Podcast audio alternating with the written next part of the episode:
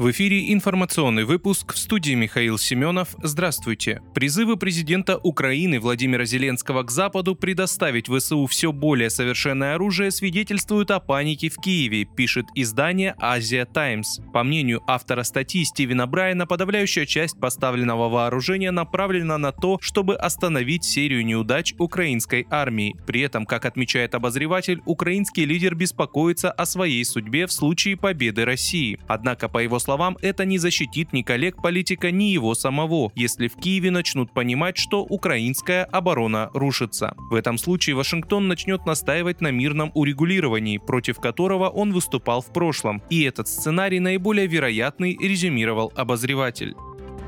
Украина предложила Белоруссии заключить пакт о ненападении. Об этом заявил белорусский президент Александр Лукашенко, передает БелТВ. По его словам, со стороны Киева идут противоречивые сигналы. С одной стороны просят нас, чтобы мы ни в коем случае не воевали с Украиной, чтобы наши войска туда не двигались. С другой, утверждает Лукашенко, западные страны продолжают готовить на Украине и вооружать боевиков и экстремистов. Польша, Литва вообще очумели. Зачем это им надо? Непонятно. Поэтому мы вынуждены жестко жестко реагировать, сказал Александр Лукашенко. Президент добавил, что Белоруссии по периметру хватает вопросов и в воздушном пространстве, и на земле.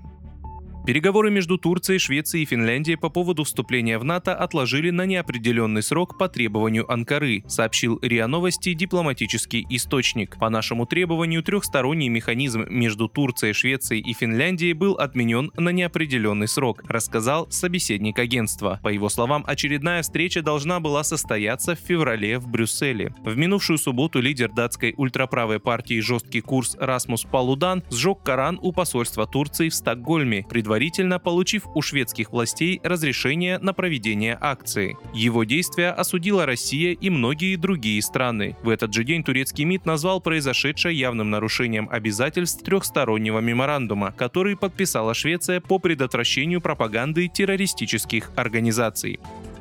Модели «Москвич-5» и «Москвич-6» появятся в течение 2023 года. Новые модели автомобилей «Москвич-5» и «Москвич-6» начнут производить на автозаводе «Москвич» в 2023 году. Об этом 24 января сообщил портал Дром со ссылкой на свои источники. По информации портала, модель «Москвич-5» будет представлять собой перелицованный лифтбэк Сихол А5+, а «Москвич-6» построят на базе кроссовера Jack S7. О том, какими двигателями будут оснащены новые модели, не сообщается. Неизвестен известен также и объем производства этих моделей. В 2023 году по технологии крупноузловой сборки на возрожденном заводе «Москвич» планируется выпустить около 50 тысяч автомобилей.